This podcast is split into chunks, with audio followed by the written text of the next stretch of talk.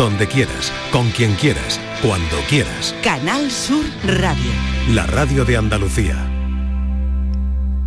La cirugía estética se realiza con el objetivo de mejorar la apariencia y la autoestima del paciente. Ejemplos, la rinoplastia, la abdominoplastia, la liposucción. La cirugía reconstructiva se centra en corregir defectos físicos causados por traumatismos, enfermedades o incluso malformaciones congénitas. Esto incluso puede incluir la reconstrucción mamaria después de una mastectomía. Las motivaciones pueden variar desde mejorar la confianza en una misma hasta corregir, como decíamos, anomalías. Pero hay una cosa muy importante. Es importante que los pacientes entiendan y conozcan y comprendan sus expectativas y busquen procedimientos por razones personales y no porque, por ejemplo, las redes sociales lo impongan. Hoy hablaremos de la cirugía plástica. Por tu salud, en la tarde de Canal Sur Radio. Seis y cinco minutos de la tarde, la Comisión Europea quiere prohibir los aditivos que dan sabor ahumado por el riesgo de producir cáncer. Es una noticia que conocíamos esta mañana. Patricia Torres, bienvenida. Hola Marilo, los aditivos aromáticos de ahumados se utilizan como alternativa al proceso tradicional para conservar alimentos como el pescado, la carne u otros preparados. Ahora su uso podría prohibirse tras conocerse los informes de la Agencia Europea de Seguridad Alimentaria en los que se alerta del riesgo de genotoxicidad de estos compuestos y su capacidad de dañar el material genético de las células del organismo del ser humano y provocar cáncer. Así lo ha asegurado el portavoz de la Comisión Europea. Eh, la Agencia Europea de Seguridad Alimentaria ha llegado a la conclusión de que existen problemas de genotoxicidad con estas sustancias o que estos no pueden descartarse y por ese motivo, basándose en los dictámenes y en vista de los problemas de seguridad, la Comisión iniciará inmediatamente conversaciones con los Estados miembros de la Unión Europea sobre las autorizaciones de los aromas en cuestión. Pero ¿qué alimentos se verán afectados? Esta prohibición no va a afectar a esos alimentos que se someten de manera tradicional o industrial al proceso de ahumado como método de conservación o para otorgar un sabor característico como es el caso del salmón, algunos embutidos y quesos. Sí lo hará, sin embargo, a aquellos en los que en lugar del método de ahumado se utiliza un aditivo para lograr este mismo resultado, como en aperitivos, sopas, salsas, bebidas, patatas fritas, helados u otros embutidos. ¿Cómo podemos, Marilo, distinguirlos?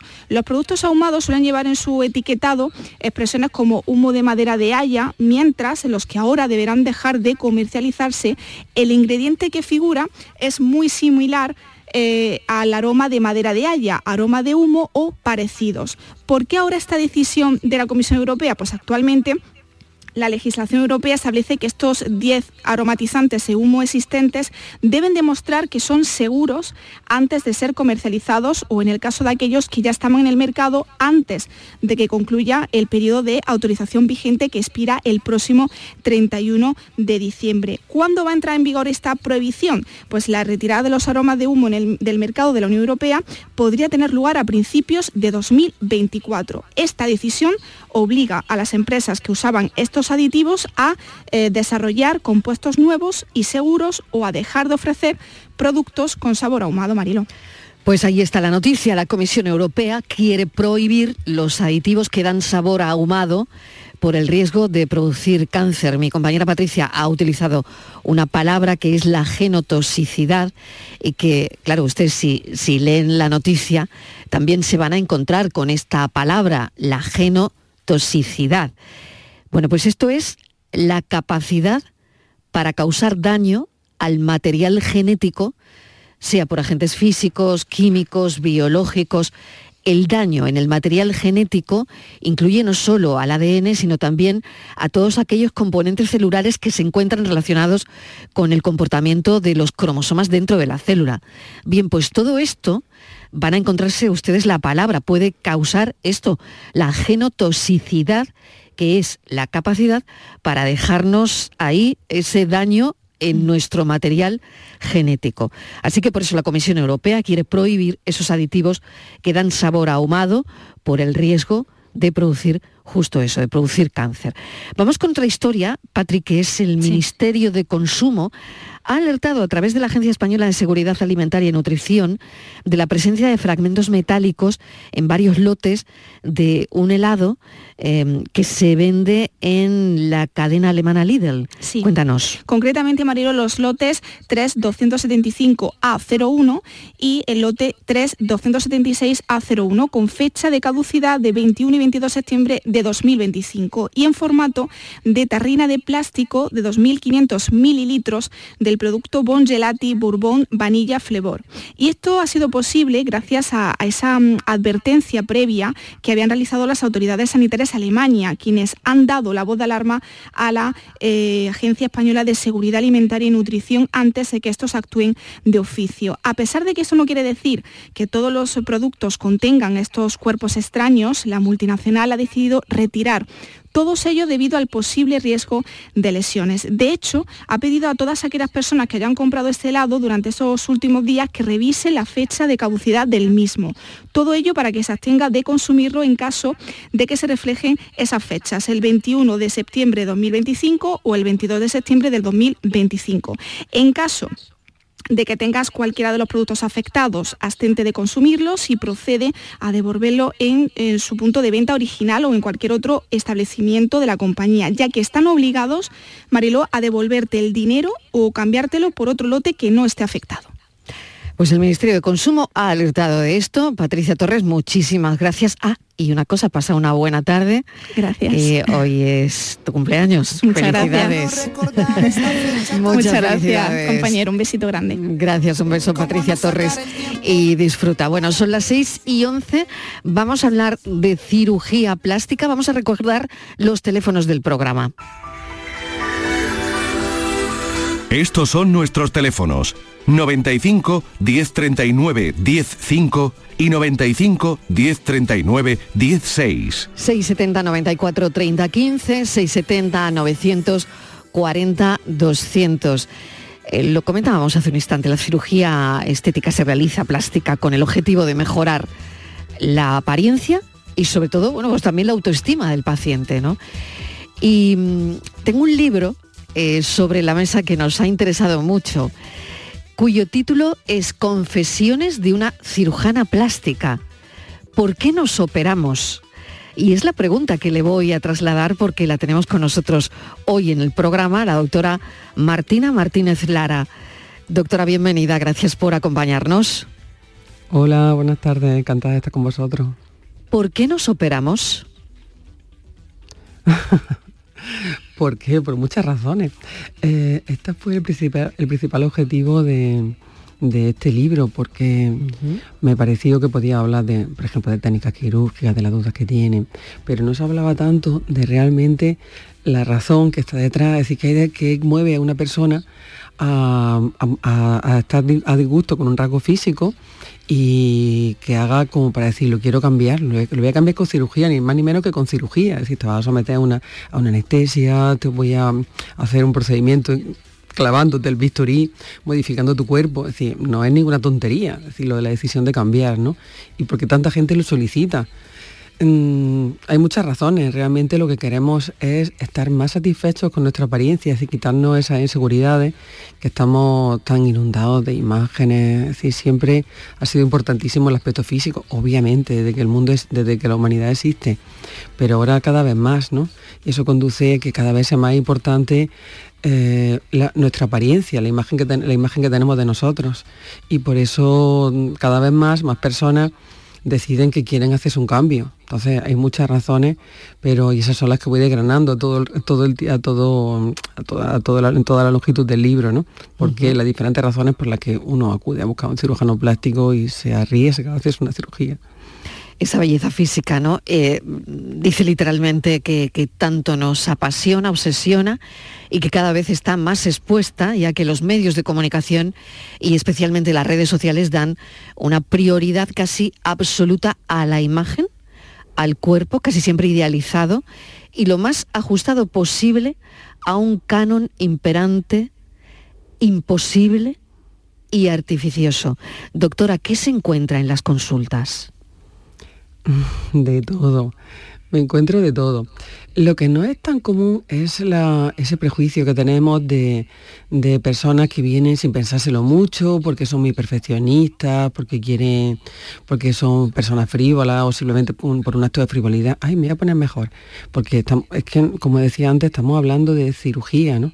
Entonces nos encontramos muchísimas situaciones, desde personas bellas, con un aspecto que está muy muy bien, ¿no? Ah, y, que sin embargo no se gustan nada, o, personas que son bellas, que más o menos se gustan, pero hay una cosita que, no les gusta y que le hace sentirse mal, desde, desde solo un poquito mal a muy, muy mal. Hay personas que dicen, es que, es que estoy fatal con esto, nadie me entiende, pero es que yo no quiero ni, no quiero tener pareja, no quiero ir al gimnasio, no quiero ir a la playa, porque esto me acompleja mucho, algo que otras personas matarían por tener ese aspecto, ¿no?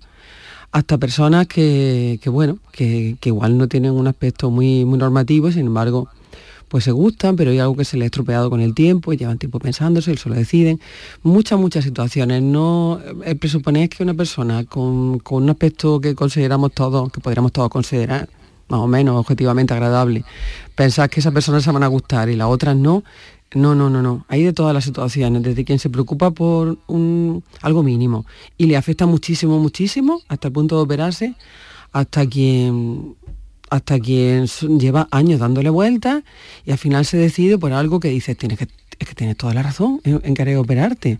Es decir, y le dice eh, a su familia, a su entorno, apoyarle porque tiene toda la razón, es que le va a mejorar muchísimo la vida. Encontramos un abanico tan grande de situaciones que por eso pido respeto para todas, para todas las personas, porque todas en cualquier caso, aunque consideramos que es una cosa más tonta, más nimia o más, o más o más justificada, ¿no? que eso son, son cosas muy subjetivas, ¿no?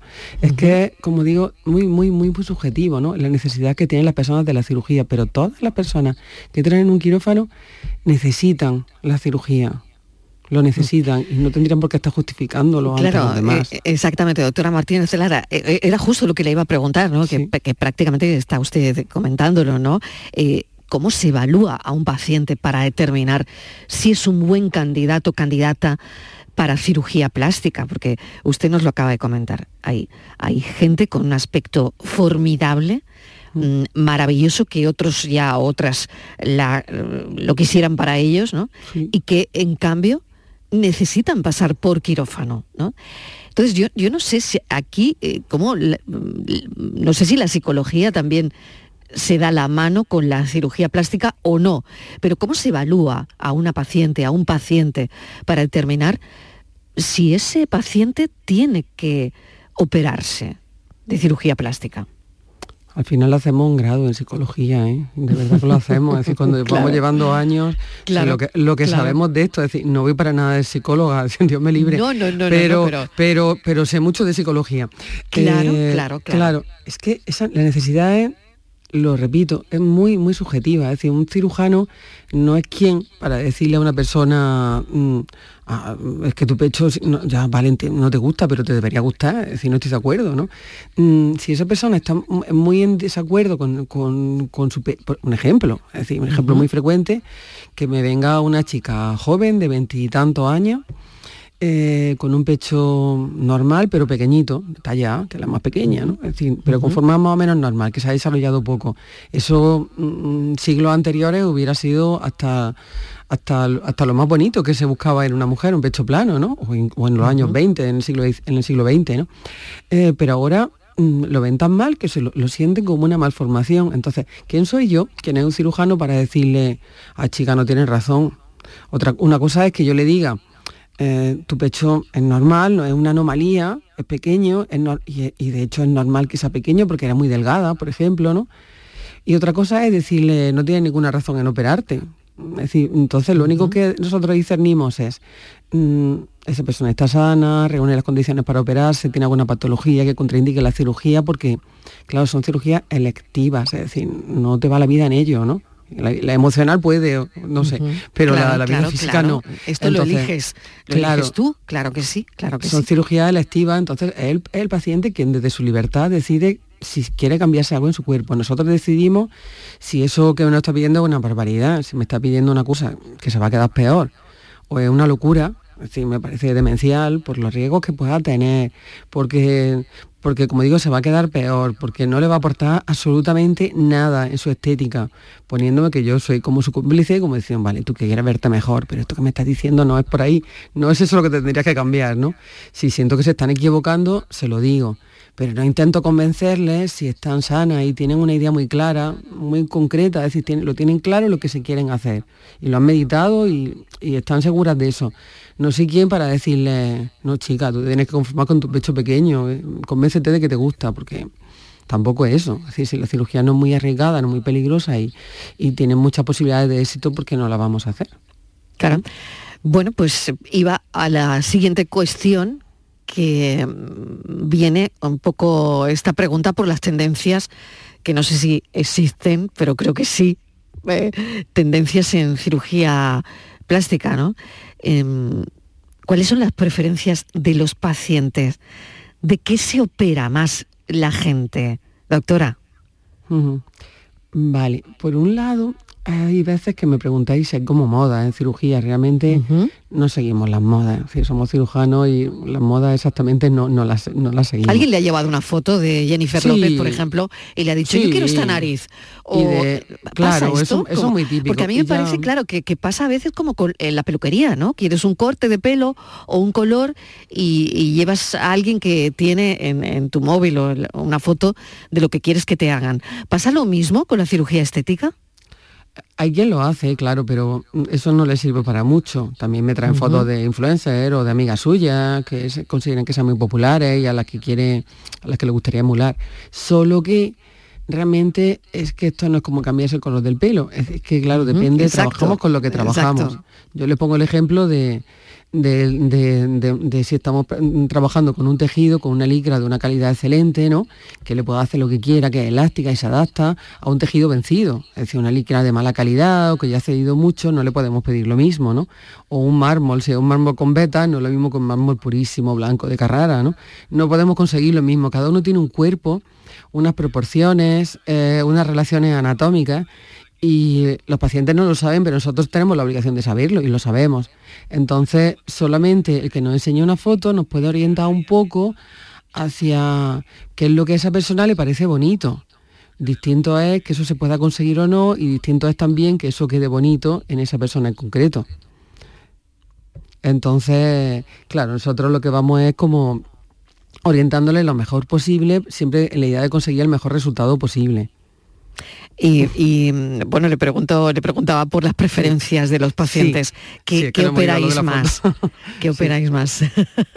bueno, he ido con la foto. sí, siempre, a ver, lo, lo, que capitanea esto es la cirugía de mama es lo que más se pide. Es la Mitad de la, sí, la cirugía de pecho es como la mitad de la cirugía. Incluimos el aumento mamario, la corrección de malformaciones mamarias, por ejemplo, algunas mamas tuberosas, la asimetría, la reducción de mama, la elevación cuando el pecho se ha caído. La cirugía secundaria, obviamente, si ponemos muchos implantes, ya hay muchas pacientes que se tienen que recambiar los implantes o que tienen algún problema con los implantes, ¿no? Entonces todo eso hace un pool que es más de la mitad de la cirugía en la cirugía mamaria. También se hace mucha liposucción, siempre se ha hecho mucha, ahora hay está otra vez creciendo muchísimo con la, con la tecnología para conseguir una mayor definición, entonces se está yendo más allá, ¿no? Porque se consigue mejor resultado aún. La rinoplastia, las blefaroplastias. Esas quizás son las cirugías que más realizamos. En general también cirugía de contorno corporal, como por ejemplo la cirugía del abdomen. Esas son las prioritarias. Como te digo, de ahí a que vayamos a moda o no, es que ya mm, al mismo tiempo hay varias tendencias. Por ejemplo, por ejemplo, en aumento mamario. Mm, claro, dentro del aumento mamario ya hay tendencias también. Por ejemplo, sí, por ejemplo, hace 25 años la mayoría de las pacientes pedían tamaño moderado y se operaban a partir de los 30 años, la mayoría. A ver, también había más jóvenes, pero a partir de los 30 y tantos, cuando quizás habían tenido cambios de peso después de los embarazos, que se veían el pecho peor, entonces cuando consultaban. Luego poco a poco empezaron a ir pacientes más jóvenes, es decir, no habían tenido embarazo y, demás, y bueno, pues desde muy jovencita pues se querían operar porque se veían el pecho pequeño. Empezó la moda del Bonder Brown y los, y los, todos los rellenos. Entonces las chicas, como de los, 13, de los 12 o 13 años, estaban poniéndose relleno, si a los 16 años veían que su, que su pecho ya no, no crecía, ¿no? no se iba a quedar así, ya tenían una frustración porque se habían hecho la idea de que su, que su cuerpo, como se veía bonito, era con un pecho grande. Con lo cual empezó a aumentar muchísimo la, demanda de, de, prótesis más grandes. Entonces fue aumentando a prótesis más grandes. Y ahora lo que estoy viendo bueno, yo y todos, lo que estamos viendo es que coexiste la demanda de tamaños grandes, eso depende mucho también de la zona geográfica. Aquí en Andalucía tienen tamaños grandes, no lo mismo que en el norte, en el norte de la península. Pero, doctora, que me estoy quedando a cuadros, pero ¿por qué? porque, porque exponemos más. grandes porque, y en el norte pequeñas. Sí, porque nos exponemos más. Claro, sí, sí, sí, sí. A ver, por, por el tipo, porque aquí hace más calor, llevamos más escotes. Sí, y, puede en el norte vamos más abrigadas. Nos mostramos más. Entonces, en el norte de España se hace más cirugía facial, por ejemplo. Por es ejemplo, curiosísimo, de verdad. no, tenía ni idea. ¿eh? Sí, y la medida de tamaño es mucho más pequeña que, por ejemplo, en el sur. En el sur se hace mucha más cirugía corporal, de contorno corporal, eso llamamos cirugía del abdomen, liposucción y demás, que en el norte. Y si tú ves, por ejemplo, en Europa, el tamaño medio de, que ponen en Noruega, por ejemplo, de prótesis es 200, 225 centímetros cúbicos, el medio. Cuando yo digo, ojalá, ojalá eso fuera el tamaño medio aquí, porque más pequeño menos problemas dan a largo plazo. Claro, exactamente. Pero aquí el medio es 350. El tamaño medio 350. Sí, esa es la y, eso es bastante grande, bastante grande, ¿no? Bueno, pues eso, es como una, eso es como una 90, como una 100. De, no, no. De sujetador. es que, tiene que ver. Porque yo en, eh. talla de sujetador lo puedo entender mejor, pero en, tamaño de prótesis ya me pierdo un poco porque no es muy no, no es equivalente, es decir, un tamaño no es equivalente. Tú puedes partir así, a ver, recuerdo lo que lo primero que le digo a mis pacientes cuando vienen para una consulta mamaria. Digo, te voy a enseñar lo de las tallas de sujetador. Tenía una Venga, 90, una 95, sí. Solo expone lo ancho que es tu tora. Es una medida que nosotros tomamos debajo del pecho y por tanto no cambia con la cirugía.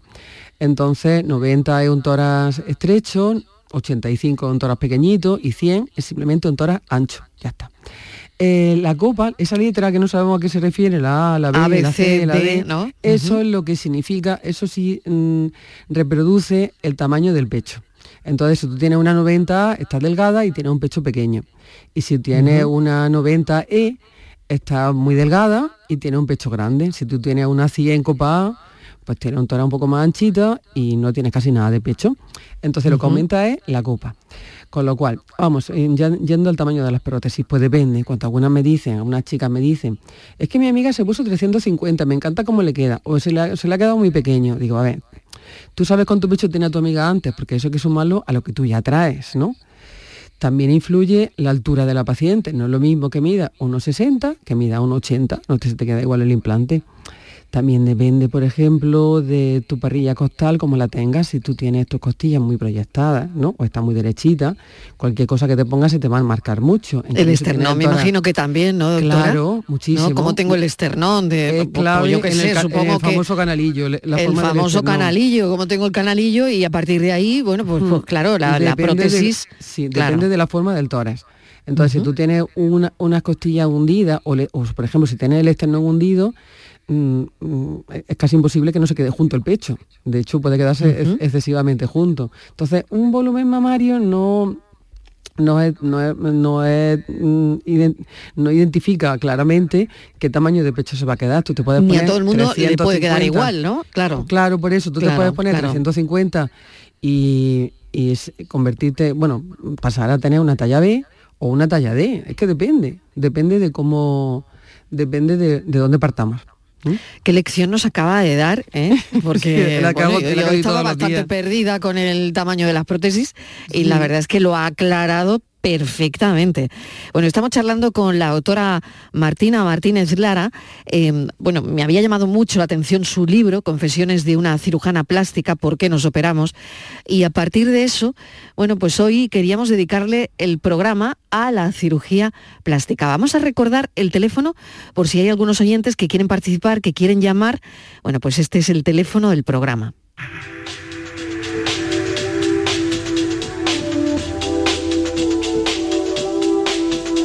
Estos son nuestros teléfonos 95 1039 105 y 95 1039 16.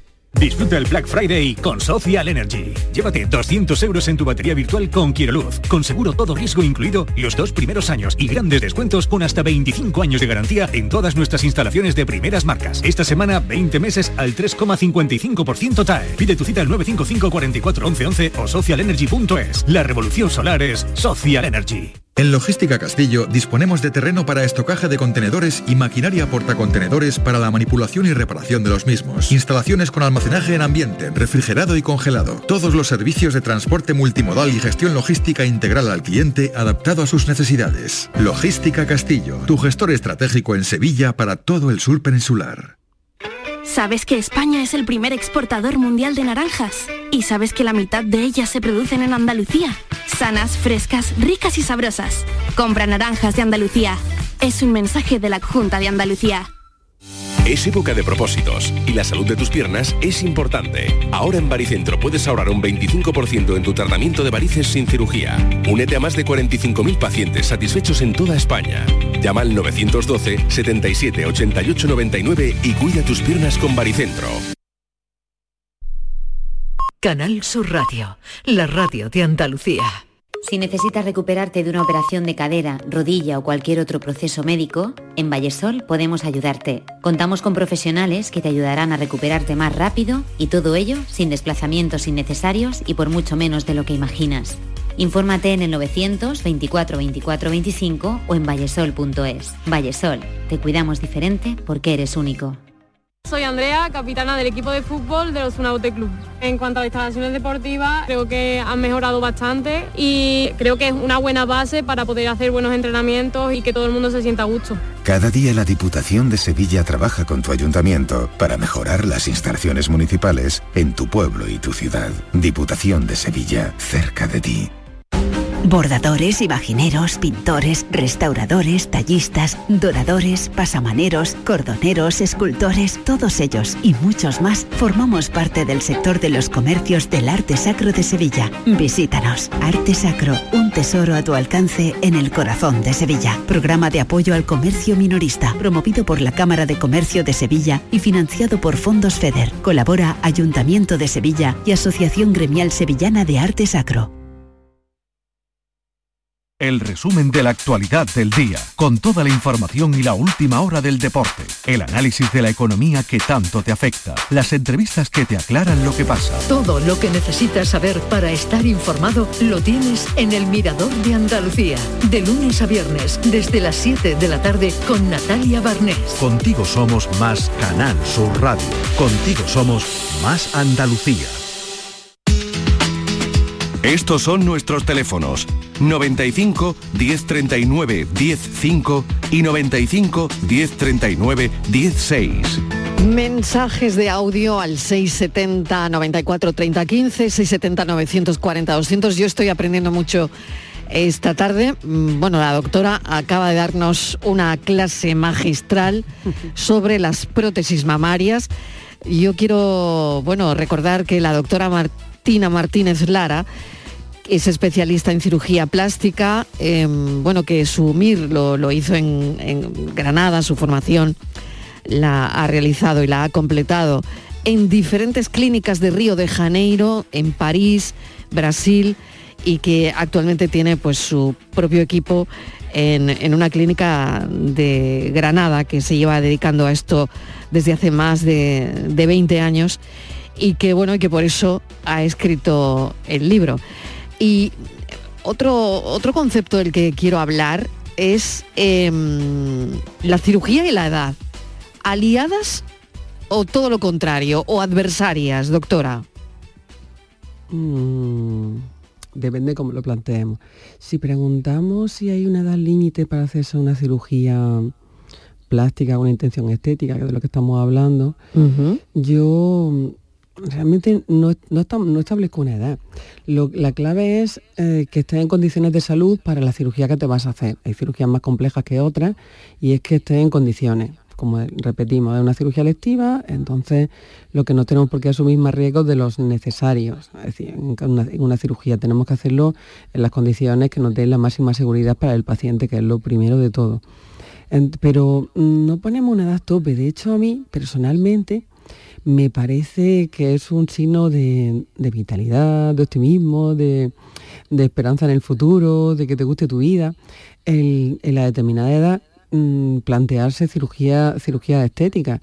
Así que estamos viendo que si bien hace 10, 15, 15 años o más, eh, a partir de por ejemplo, digamos 65, vamos a suponer, por ejemplo, 65, 70, es que claro, la edad en la que consideramos que ya es edad, eso se va posponiendo cada vez más, ¿no? Entonces antes decía los 50, los 60, los 70, cada vez más tarde, es decir, estamos, en hay muchísimas personas con 70 años que están muy activas están activas, que tienen la cabeza fenomenal, que están físicamente muy bien, que hacen muchísima vida social, mm, que se relacionan mucho y quieren estar bien. De, hecho, quieren estar bien físicamente. Y a mí me parece que, ole, cuando quieren hacer eso, me, encanta. claro que sí. Eh, entonces, cuando alguien me viene, una señora me viene concertada, mira, es que me puse las prótesis hace 30 años, me puse 25, no sé, y no me la había revisado, me han dicho que, me las tengo que cambiar porque alguna se ha roto. Y antes se decía, no, ya te la retira, como diciendo, sí, ya, lo odio, ¿no? Ya. Es decir, pues no. Es decir, ¿está bien de salud? Yo les pregunto, ¿qué quieres hacer? pues a mí me encanta cómo tengo el pecho, no sé qué, yo, yo quiero seguir con prótesis, pues perfecto, le vuelvo a poner unas prótesis. Y así, cuando me dicen, es que me quiero hacer una cirugía del abdomen, porque es que me veo así, yo no quiero tener la barriga caída y la ropa no me queda bien. Yo primero consulta con bienestesista, a ver cómo, en qué condiciones de salud la ve, porque es una, cirugía un poquito más compleja, ¿no? Entonces, si mi anestesista da lo visto bueno, que es lo primero de todo, entonces la opero. Y así. Y, eso de que antes, a partir de cierta edad, solo te hacía ya cirugía facial, ¿no? Solo te hacías por un lifting o te operaban los párpados, pero otra cosa no. Ahora cada vez más se están haciendo cirugía corporal, con lo cual me parece que es un signo, es que no puede ser significativo otra cosa, no es que la gente esté loca, es que están, mm, que, que estén chaladas, que son vitales, que tienen que están, que están contentas con su vida y están contentas con su vida y se quieren ver bien. Entonces me parece que es muy buena indicación. Otra cosa es que, claro, llega el punto en que hay pacientes que les tengo que decir, mira, esto no te lo debo hacer, que no me parece sensato hacértelo porque es muy arriesgado, es una cirugía muy larga y, y por la patología que tú tienes actualmente, que, depende, hay que valorar cada caso individualmente, ¿no? Por la patología que tienes no lo veo, no lo veo indicado, operarte. Y algunas se van pues muy tristes o, muy, o me insisten, ay tal, pero yo lo asumo. Digo, bueno, tú asumirás una complicación, pero yo no, lo siento, yo soy responsable de ti y no te voy a operar. Entonces cuando me dicen eso, a ver si tiene un problema de corazón o, o tiene alguna cosa, un problema de coagulación, o alguna cosa que te lo contraindica, pues no te puedo operar. Entonces les digo, mira, que yo vivo de esto, yo vivo, yo vivo de la mm. cirugía, entonces mm. un paciente que yo rechazo, pues es un paciente que no voy a operar, pero es que yo, es decir, es que mi bueno, ahí está la ética, doctora, ¿no? Mi ética no, me lo permite, es decir, yo no voy a poner tu vida en riesgo. Y ese juramento hipocrático, que es para Claro, primero no hace daño, por supuesto. por supuesto. Lo primero, lo primero, lo primero. Doctora Martínez, em, otra cosa que, que me gustaría comentar es, por ejemplo, hablando de la edad, ¿no? ¿Qué pasa con el cuello? Em, el cuello lo operan, no lo operan, el cuello ¿por qué es tan difícil? Porque al final ves a señoras maravillosas con, o señores, ¿no? Con un fantástico lifting, pero que el cuello canta luego. Entonces, ¿por qué el cuello es tan difícil? De verdad, es lo más el cuello es mm. lo que menos lo que menos de lo que menos cosas se pueden hacer sin, sin tener que recurrir a una cirugía como un lifting. Pero, pero ¿por qué? ¿Por qué? Bueno, pues porque no tiene, pues por ejemplo, no, no podemos hacer relleno en el cuello, no sirve para nada. Es que depende de la estructura, es decir, tenemos una estructura que son la, la, estructura del suelo de la boca, es decir, los músculos que de, de, la, base de la lengua, las glándulas, las glándulas salivares, tenemos los huesos de los huesos de la tráquea, ¿no? También, ¿no? Todo eso depende mucho de, depende de esa anatomía, depende mucho que tengamos un cuello definido no. Y luego tenemos una piel que es una piel muy fina, de las pieles más finas mm, que tenemos en el cuerpo, la piel del cuello. Entonces no tiene un soporte muy claro, salvo que tenga una mandíbula con cierta, con cierta proyección, no tiene un soporte muy claro. De, mm, entonces cuanto en cuanto las estructuras se relajan un poquito, la piel cede un poquito, ya como que ya mm, empieza a caer un poco, ¿no? Y no hay nada que lo sujete.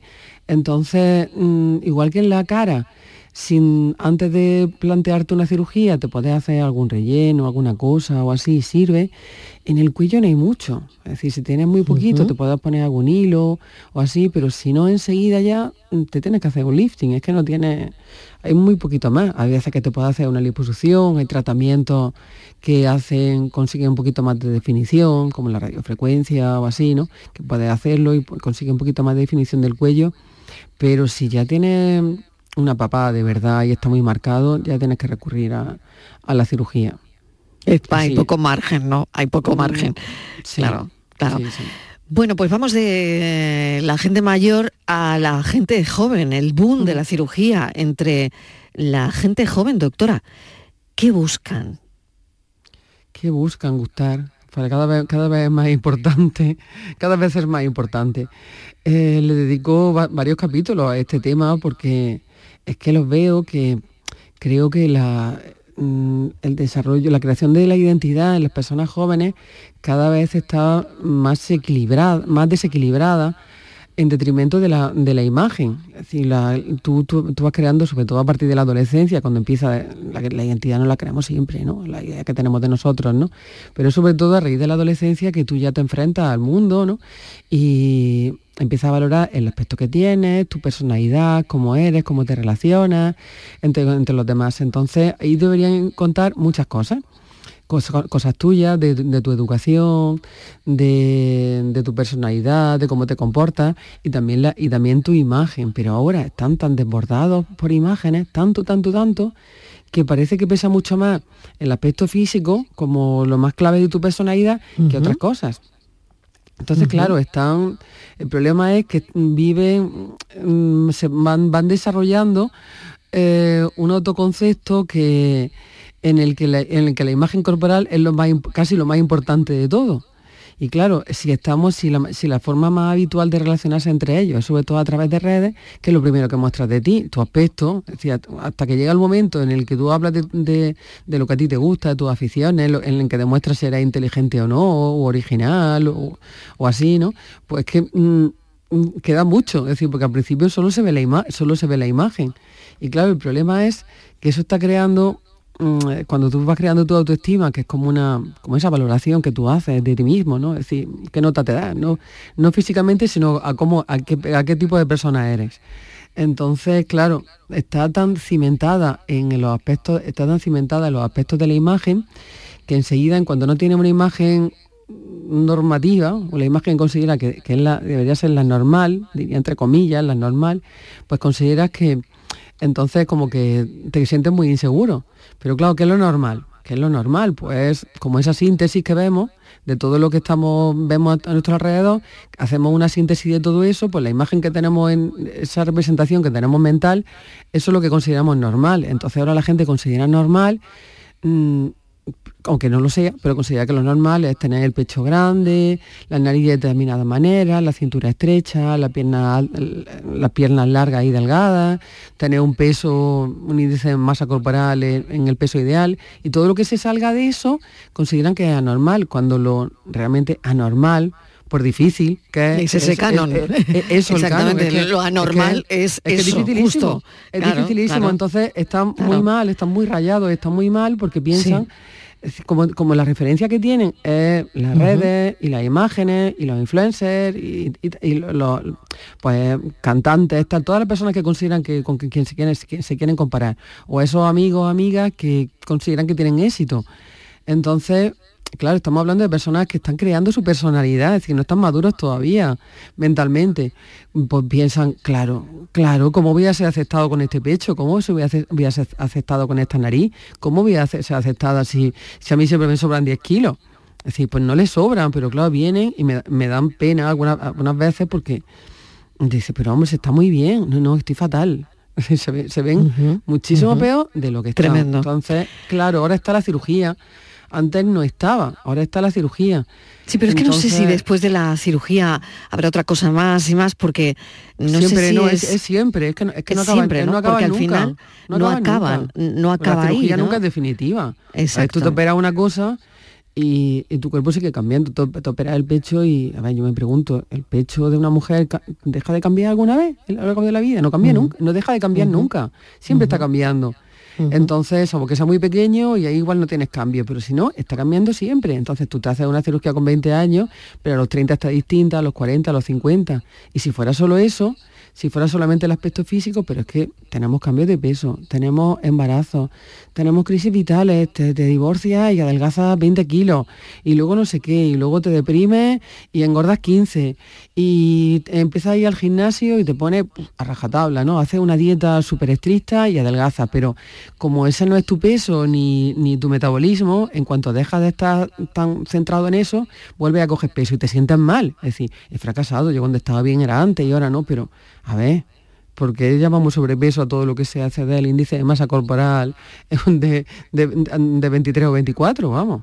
Mm. Y, ahí es que no nos gustamos nunca, entonces, y si has pasado por todo eso, encima resulta que vas cumpliendo años.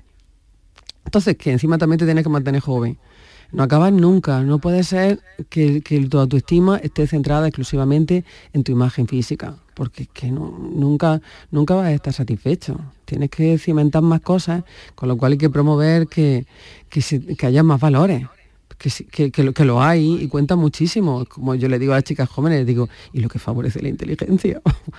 que lo que favorece la inteligencia. Pues muchísimo. Me quedo con la frase y lo que favorece la inteligencia. Pues claro. Sí, señora, sí, señora. Y lo que favorece la inteligencia, por supuesto, también. Pues habría que promover también esto, doctora, ¿no? Em, y qué bien que me lo diga una persona que se dedica a esto, que vive de esto, ¿no? Pero es que la inteligencia favorece mucho también, ¿no? bueno, pues doctora. La originalidad, tener una personalidad curiosa, ser positiva, claro, ser amable, todo eso favorece muchísimo. Voy a las complicaciones para terminar. Voy a terminar con lo más feo, pero bueno. Eh, las complicaciones, doctora Martínez, en, en cirugía plástica, ¿ha visto muchas? Eh, claro, se ven. La ventaja que tenemos los cirujanos plásticos frente a otras especialidades quirúrgicas cuando hacemos cirugía de su vertiente, estética es que para empezar, a ver, son menos, tenemos muchas menos complicaciones porque e, elegimos. Paciente, o la paciente sano, no. Son pacientes sanos. Es decir, si tienen algún problema, por ahí, claro. si tiene algún problema, no operamos, con lo cual por ahí reducimos muchísimo las complicaciones. Elegimos el momento en el que, en el que se hace la cirugía también. Si hay personas que igual en ese momento pues, no están en el momento adecuado para operarse, por ejemplo, porque están con anemia, vamos a suponer, no se alimentan bien o tienen algún problema de la absorción del hierro, entonces pues le reponemos y la operamos en un momento en el que estén en mejores condiciones y así entonces escogemos el momento en el que se pueden operar y podemos elegir muy bien la situación en la que, la, en la que las vamos a operar, las condiciones, las condiciones de hospital, de, qué tipo de cirugía asociamos. Entonces por ahí podemos minimizar muchísimo las complicaciones. Esto ha derivado en, en, la sensación de que son cirugías sencillas, que algunas veces algunas cirugías son sencillas, pero la mayoría no lo son, no lo son en absoluto, es decir, son cirugías con todo lo que tiene, ¿no? Pero ha derivado que son cirugías simples y que no se complican nunca. Cuando todas las cirugías se complican, si tú eres un cirujano general y se te infecta una herida y todo el mundo lo entiende, claro que la herida se puede infectar. O, sí que hay menos permisividad cuando, nosotros no, pasamos una herida, oh, es, que, algo habrá descuidado, es que no sé qué, es que mira cómo se me ha quedado la cicatriz, que, y te reclaman como que entonces, complicaciones grandes, claro que puede haberlas, es decir, puede haber trombosis venosa, tromboembolismo, mm, es, muy, es raro y cuando ocurre algo pues sale en todos los periódicos, en todos los medios, que alguien fallezca como, consecuencia de una complicación de una cirugía. Claro que puede pasar, sí, pero claro, es tan excepcional que sale en todos los medios cuando ocurre algo así, ¿no? Entonces, pero también hay muchas, puede haber muchas complicaciones pequeñas, ¿no? Que se abra una herida, que una prótesis se ponga, se quede dura alrededor del, alrededor del implante, que haya una infección local y tarde más tiempo la curación, que la cicatriz se quede mal. Todo eso puede pasar, pero para las personas que se operan por su aspecto es una cosa que les desborda tanto que les afecta tanto que claro, no asumen que el resultado no sea de 10, aunque nosotros lo intentemos. Entonces, claro que puede haber como en toda cirugía y lo que le explicamos al paciente, que es una cirugía, que no lo olviden, que no podemos tener todo el resultado garantizado al 100% porque depende de muchos factores. No podemos aplicar un modelo, matemático, como yo le digo a los pacientes, porque esto es biología.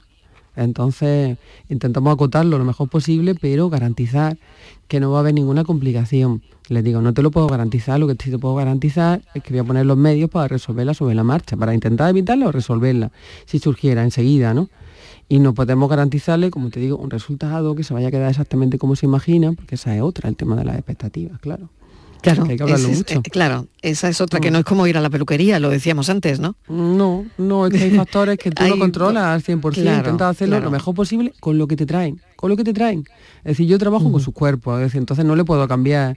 Eh, digo, te digo, mira, yo te hago una, te estoy reparando un abdomen y no puedo cambiar tus músculos restos abdominales por el de una monitora de fitness, son los tuyos. Es decir, son los tuyos. Y la gente claro, así como dice, claro.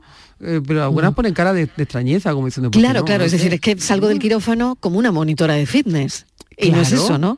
Claro, no es eso para nada. Tiene una piel dañada, laxa, que ha cedido mucho, que no, tiene una piel firme y elástica. Pues, pues esa es la que traía antes de operarte y es la que traes después. Yo he trabajado con esa piel, pero claro, volvemos al, al símil de la licra, es decir, si la licra es de mala calidad, pues tú te pones el vestido, cuando te lo pones un par de veces ha cedido otra vez porque la piel era de mala calidad, entonces no pueden esperar que se vayan a quedar como la imagen que tienen en mente. Por eso tenemos que hacer consultas largas, de mínimo media hora hasta una hora, y, hablar con ella otra vez antes de operarle, para que entiendan bien lo que se puede conseguir, que de verdad nos esmeramos mucho para intentar conseguir ya la matrícula, pero dentro de lo que, dentro de lo que nos traigan, claro.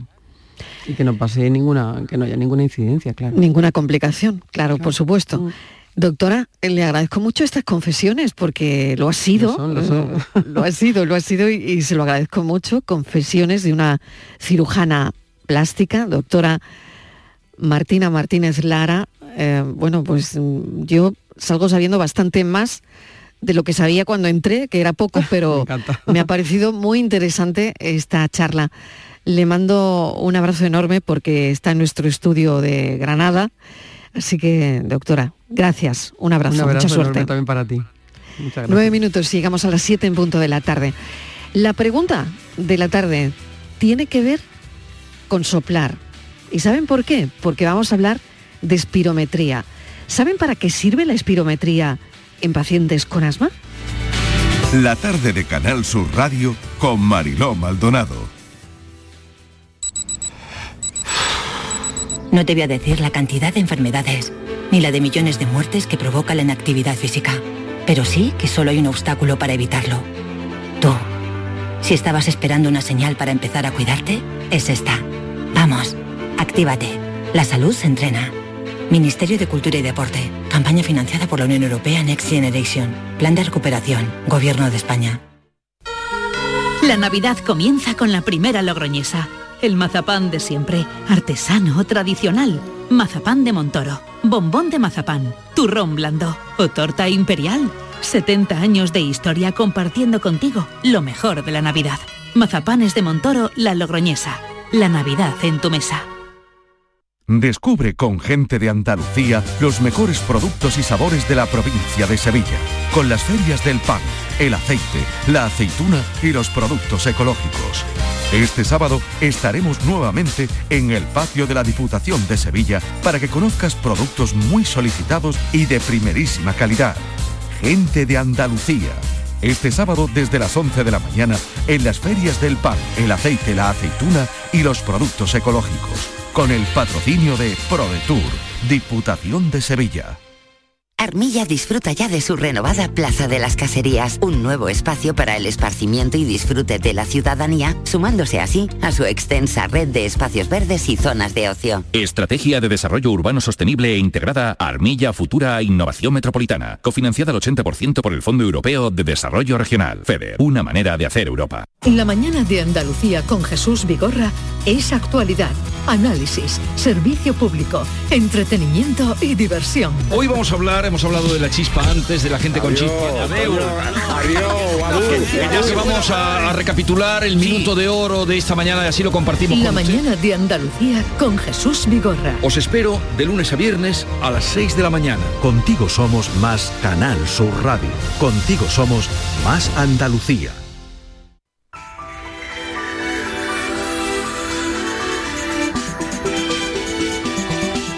Siete minutos, llegamos a las siete en punto de la tarde. ¿Para qué sirve una espirometría? Por ejemplo, en pacientes con, con asma. Vamos a ver si la doctora Isabel Urrutia, neumóloga responsable de la unidad de asma y enfermedades ocupacionales medioambientales del Servicio de Neumología del Hospital Galdacano de Vizcaya, nos echa una mano con esto. ¿Podría explicarnos, doctora, en términos sencillos, qué es una espirometría y cuál es su propósito principal en el campo de la salud respiratoria? Bienvenida, doctora. Hola, buenas tardes. Muchas gracias por la invitación. Bueno, la espirometría, hablando en términos sencillos, es una exploración que lo que hace es medirnos la capacidad pulmonar. los bronquios es un sistema de conducción que lleva el aire hacia el tejido pulmonar y la espirometría nos mide la capacidad que tienen esos bronquios de dejar pasar el aire.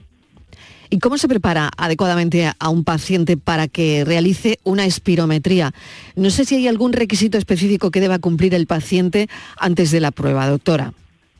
No, bueno, el paciente em, lo, que tiene que hacer es no tomar ninguna medicación antes de hacer la prueba, porque si no esos medicamentos nos darían unos resultados diferentes, ¿no? Y no, no, no hay ningún requisito especial, tener, mm, pues tener ganas de hacerla, porque es una prueba que requiere em, por parte del paciente voluntad. ¿eh? El paciente tiene que tener una buena disponibilidad para hacer la prueba. ¿Cuáles son los principales equipos que utilizan en una prueba de espirometría y sobre todo cómo funcionan? ¿Qué tiene que hacer el paciente y qué equipos utilizan? Pues los equipos son los espirómetros. y lo que tiene que hacer el paciente es seguir unas instrucciones que le dará la enfermera, que básicamente son que expulse el aire, vuelva a coger el aire con mucha fuerza la enfermera le, dirá que sople muy fuerte, entonces el paciente tiene que hacer un soplido lo más fuerte que pueda y seguir soplando hasta que la técnico le diga que pare. Entonces, así con esas maniobras, eh, pues podemos medir el flujo respiratorio. ¿Qué revela, doctora? ¿Qué pueden saber con el resultado de una espirometría? Bueno, pues el resultado de la espirometría es una prueba que nos ayuda a hacer el diagnóstico. La espirometría por sí sola no es un diagnóstico nos mide la, obstrucción que tiene el paciente y lo utilizamos sobre todo para enfermedades como la EPOC. La EPOC es la enfermedad pulmonar obstructiva crónica, que es la que tienen los pacientes que fuman mucho y con eso podemos saber el grado de obstrucción, el grado de gravedad que tiene una EPOC. También nos sirve para valorar cómo está un paciente asmático. El paciente asmático eh, tenemos que conseguir que siempre que, que su espirometría esté en unos rangos normales para eso les damos el tratamiento y ese es como nuestro objetivo, que, mantengan esos niveles dentro de la normalidad. Y doctora, ¿se utiliza de la misma manera en pacientes eh, de diferentes grupos de edad, por ejemplo, como niños, adultos, personas mayores? Sí, sí, sí, la espirometría es la misma, la maniobra es la misma. Lo que hay que tener en cuenta que los valores que se miden son valores de referencia, no hablamos de valores absolutos, ¿no? Es decir, eh, la máquina se adecúa a la edad del paciente, al sexo, a la altura y al peso. De tal manera, pues un, lógicamente un niño de 10 años no le podemos pedir el mismo volumen respiratorio que a un sujeto de 60 años. Doctora, le agradezco enormemente que nos haya explicado con todo lujo de detalles y, y, muy bien, además, para qué sirve la espirometría. Muchísimas gracias, un saludo. Un saludo y gracias a ustedes. Adiós. La doctora Isabel Urrutia es neumóloga, eh, responsable de la unidad de asma y de enfermedades ocupacionales del Servicio de Neumología del Hospital Galacano de Vizcaya. Le agradecemos que haya participado también en el programa y a nuestros oyentes agradecerles que estén ahí como cada tarde, que empezamos a las 4 y que acabamos a las 7, que a las 4 empezamos con nuestro café hasta llegar a las 6 en punto de la tarde, donde nos cuidamos un poquito, lo intentamos Gracias. Mañana seguiremos a partir de las 4 de la tarde contándoles la vida y a partir de las 6 cuidándoles. Gracias, un beso enorme. Adiós.